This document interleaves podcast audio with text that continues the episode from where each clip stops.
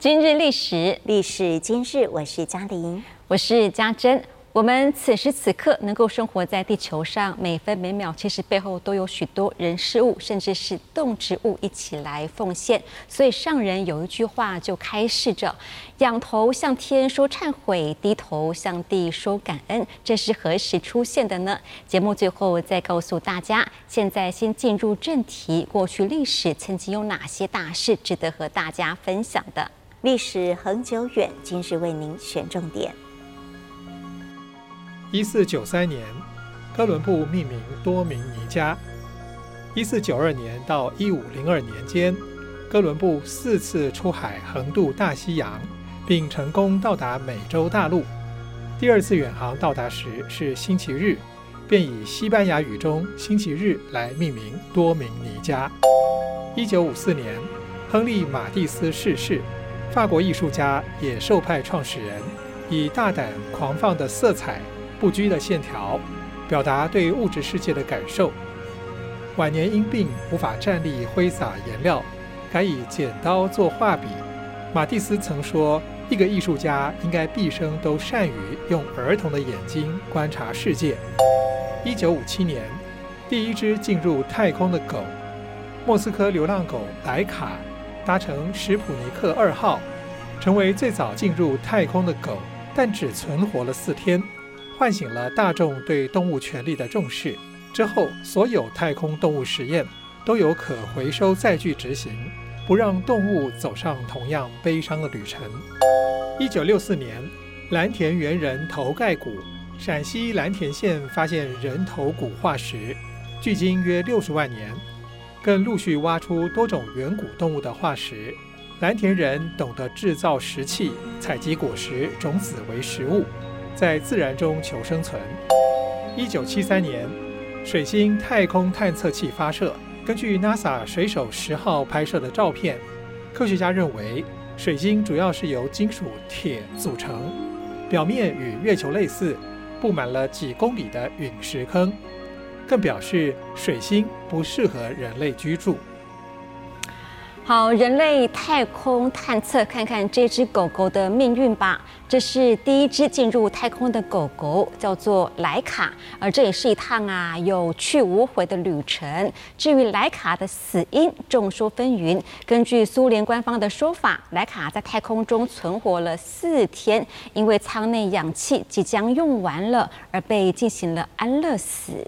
是一直到了一九九九年哦，俄罗斯的这份资料曝光之后呢，人们才知道啊，他真正的死因是因为中暑。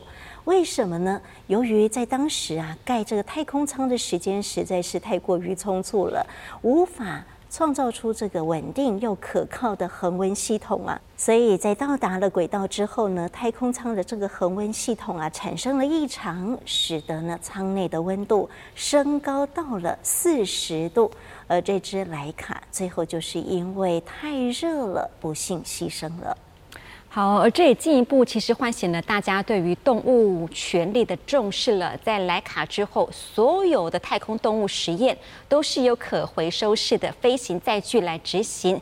再也没有动物走上像莱卡一样，我们可以说是形容这是一趟悲伤的旅程。至于人类啊，当然不是唯一冒险上太空的物种了，甚至连第一个都谈不上呢。第一次有记录的太空飞行是在一九四七年进行的，当时的先驱太空生物是什么的呢？是。果蝇，而且他们啊还活着回来了。而到了一九四九年，头一批太空猴也尾随升空。接下来呀、才是小鼠与狗狗。所以呢，星际太空到现在为止，依旧是吸引着人类冒险揭秘。原来啊，在人类的太空竞赛当中哦，也有小生命的参与，这也让我想到了呢。二零零一年的十一月四号呢，上人在志工早会上就提到了“蠢动寒灵皆有佛性”。这是在前一天呐、啊，十一月三号，大林慈济医院呢举办了“爱洒人间”的祈祷晚会，主题呈现了金色当中的狗狗跟猫咪。好。我来告诉大家吧，金色的狗狗叫做大宝，至于猫咪啊，有两只，一只叫做秀秀，另外一只啊叫善来。是上人就说啊，这个大宝啊，珍宝哦，因为有一天呐、啊，他走到上人来到了这个金舍后方，大宝啊就很自然的跟上来了哈、哦。上人呢回头就看到大宝。就说到你的尾巴怎么这么短？结果大宝呢，因此没有继续跟上人，哎，停了下来，眼睛呢，哎，垂头丧气啊，整个垂下来，脸部的表情感觉很自卑、很无奈。上人看到了，心很痛，马上就赶快来补充了一句，劝大宝说呢，这个尾巴短没关系，诚心修行比较重要。结果马上啊，大宝就振作起来。来了，乖乖的跟着上人啊，在后头走着哦，连狗狗都听得懂人的话了呢。所以呢，大宝还会把这个体型比他小的流浪狗背在背上带回来金舍，甚至很多的募款活动当中呢，也看到大宝背着募款箱来做捐募的工作。可以说，大宝是一只充满着爱心的狗狗。当然了，猫咪也得谈一谈喽。金舍的两只猫咪啊，以前是会互相。推来推去，打来打去的。有一次，上人说到了，希望全球慈济人以和来供养啊，这两只猫咪，不晓得是真的听到了，真的体会了吗？从此和和气气，而且呢，他们是共用一个碗，还会彼此的相让。还有一次，上人就发现秀秀走路好慢哦，慢慢慢慢的走。原来往前一看呐、前头有一只老鼠。这个秀秀啊，大概是。怕惊动到老鼠，因此慢慢的把老鼠赶出去。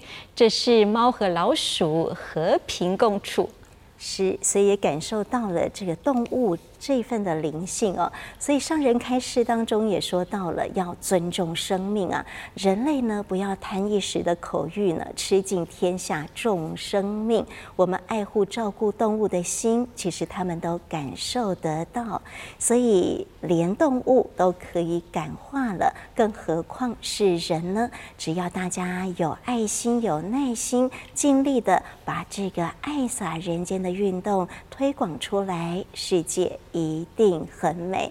紧接着来看历史上的今天，十一月三号，还有哪些重要大事？一九八七年，梁实秋逝世，曾任国立台湾师范大学文学院院长，一生留下了两千多万字，创造了现代散文出版的最高纪录。一九七五年主编的《远东英汉大词典》。曾经是联合国英汉翻译的参考工具书。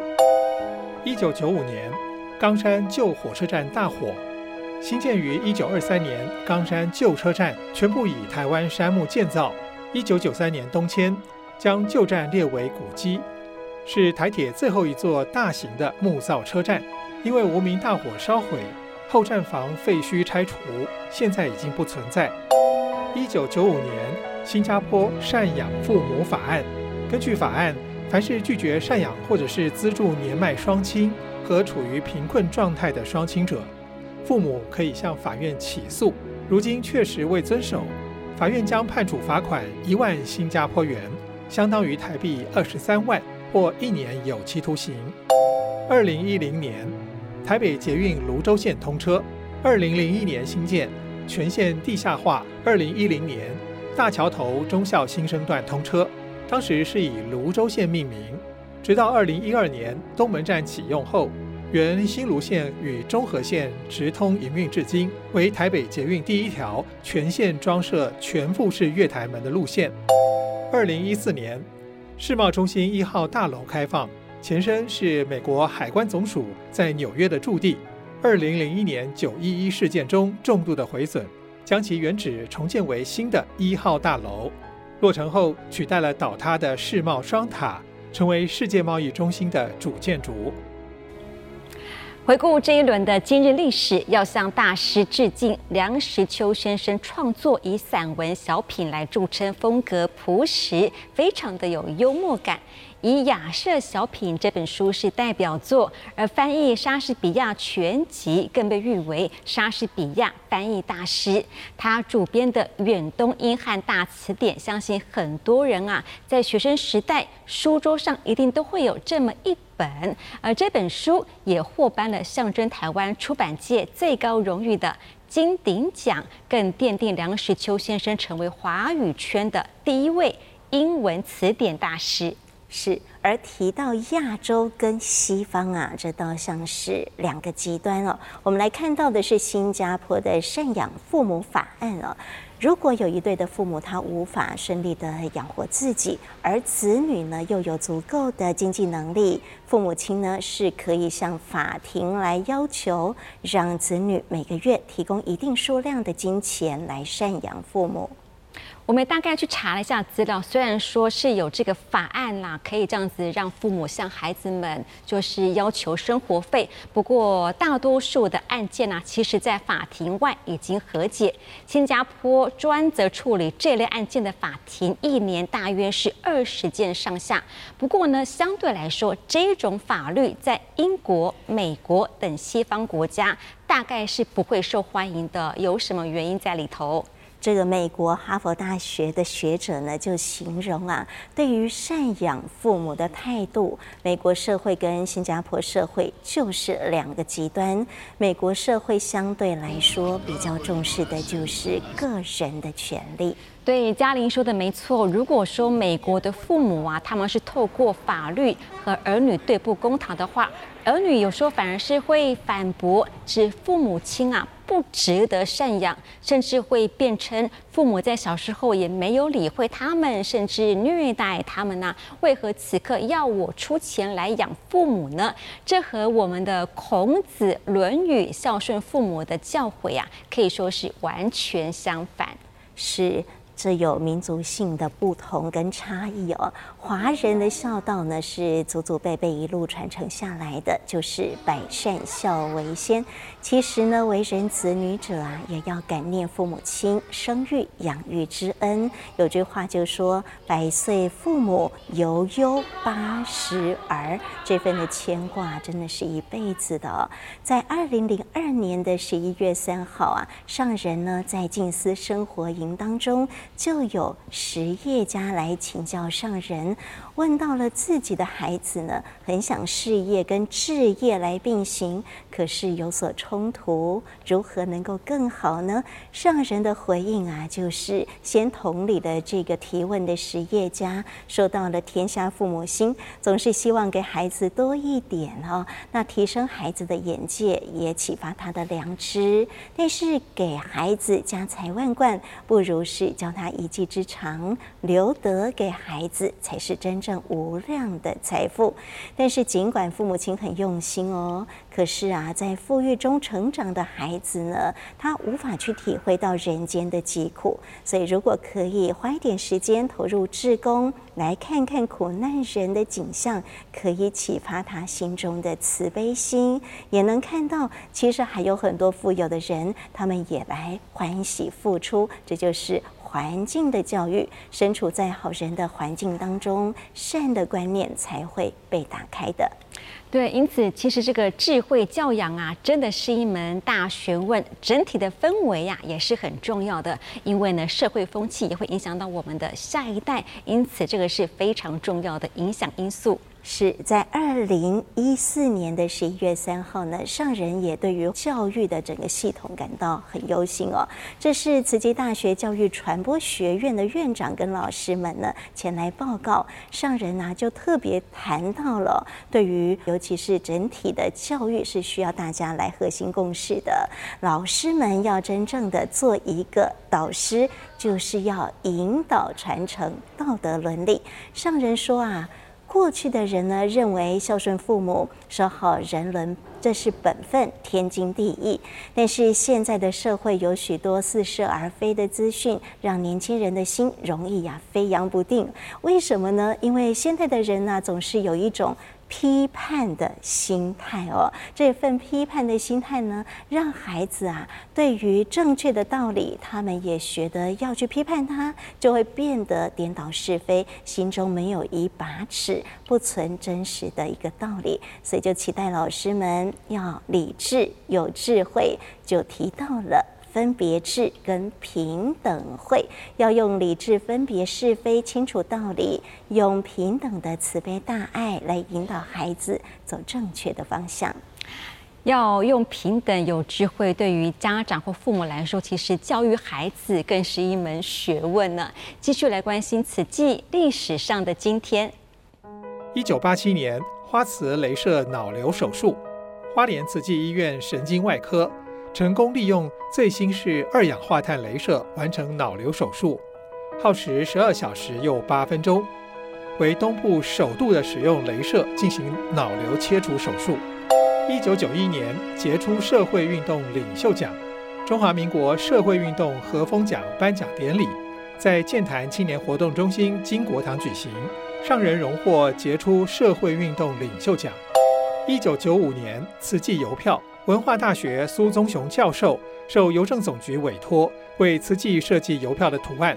之后，一九九六年配合三十周年庆，邮政总局发行“慈济情人间爱”邮票，以慈济之慈善及医疗教育为题材，印制邮票一组两枚。二零一零年，巴基斯坦水患驰援，慈济第一梯巴基斯坦赈灾团于信德省塔塔县苏加瓦镇。展开了大规模发放，每户十五公斤香鸡饭和四条环保毛毯，帮助六千八百户。二零一九年，安全针具获奖，慈济科技大学护理系师生以简易式抽药之安全针具，于第七十一届德国纽伦堡国际发明展获得金牌奖的肯定。二零二零年，慈济防疫物资赠非洲，援助全球新冠肺炎疫情行动。慈济基金会捐赠两万个一次性口罩、两千个防护口罩、两千个护目罩及五十支额温枪，与非洲突尼西亚世界医师联盟。字卡当中呢，哎，看到了一个讯息哦，家珍，你有看过慈济邮票吗？当时我年纪小，我还真的没看过，也不晓得慈济有出过邮票。是为了配合呢慈济三十周年庆哦，这个邮政总局呢发行了慈济情人间爱的邮票，一九九六年的五月十一号来发行。而在当天呢，静思堂还有金社也成立了一个临时的邮局，来发售纪念邮票、首日封以及护票卡哦。当时啊，这个邮政总局的资料就写着，为了使慈悲喜舍的精神能够广为流传，社会更加温馨祥和，特别呢就以慈济的慈善还有医疗教育为题材来印制的这一份的邮票，有一组两枚。这个邮票如果还有人留在身边的话，一定是万分珍贵，可以当做传家宝一样。而除了此际邮票之外，其实中华邮政总局也在之后的二零零七年发行了台湾名刹邮票，当时推出慈济、法鼓山。中台禅寺还有佛光山等名刹邮票，共卖出了八十五万套，说明里头也是写着了佛教在台湾已经融入生活文化，信众数量最多，也深植国人的日常生活。特地以法鼓山、中台禅寺、佛光山。慈济为主题印制台湾名刹邮票一组，在五月二十四号的佛诞节发行。这个底色啊也特别啊非常严谨，选择的是白色，象征佛陀世界的洁白纯净。继续就来为您精选此季今日历史。二零二一年十一月三号，印尼援建吊桥动土，印尼万隆展玉县。苏卡布贾村慈济援建吊桥动土，隔年二零二二年四月完工。Di mana selain sebagai 此桥为万隆慈济在西爪哇省为偏乡原建的第六座吊桥。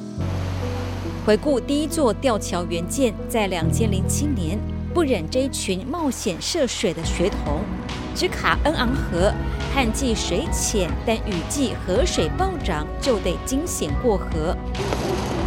慈济和印尼国军联手完成这座爱心吊桥。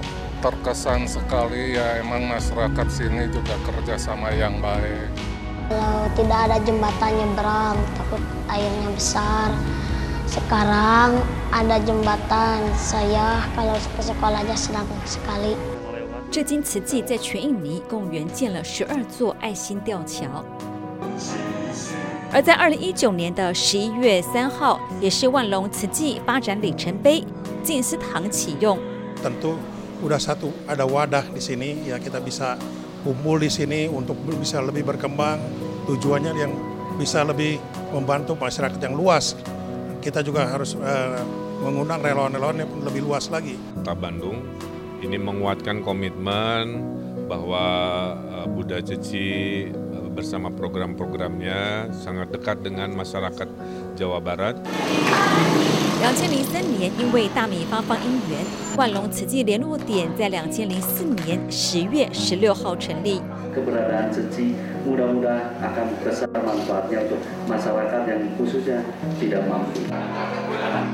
万隆慈济成为第一个拥有医疗诊所的印尼慈济联络点。二零一一年底升格联络处。一九九七年十一月三号，三重联络处成立。希望我们呢秉持慈济的精神呢，再接再厉。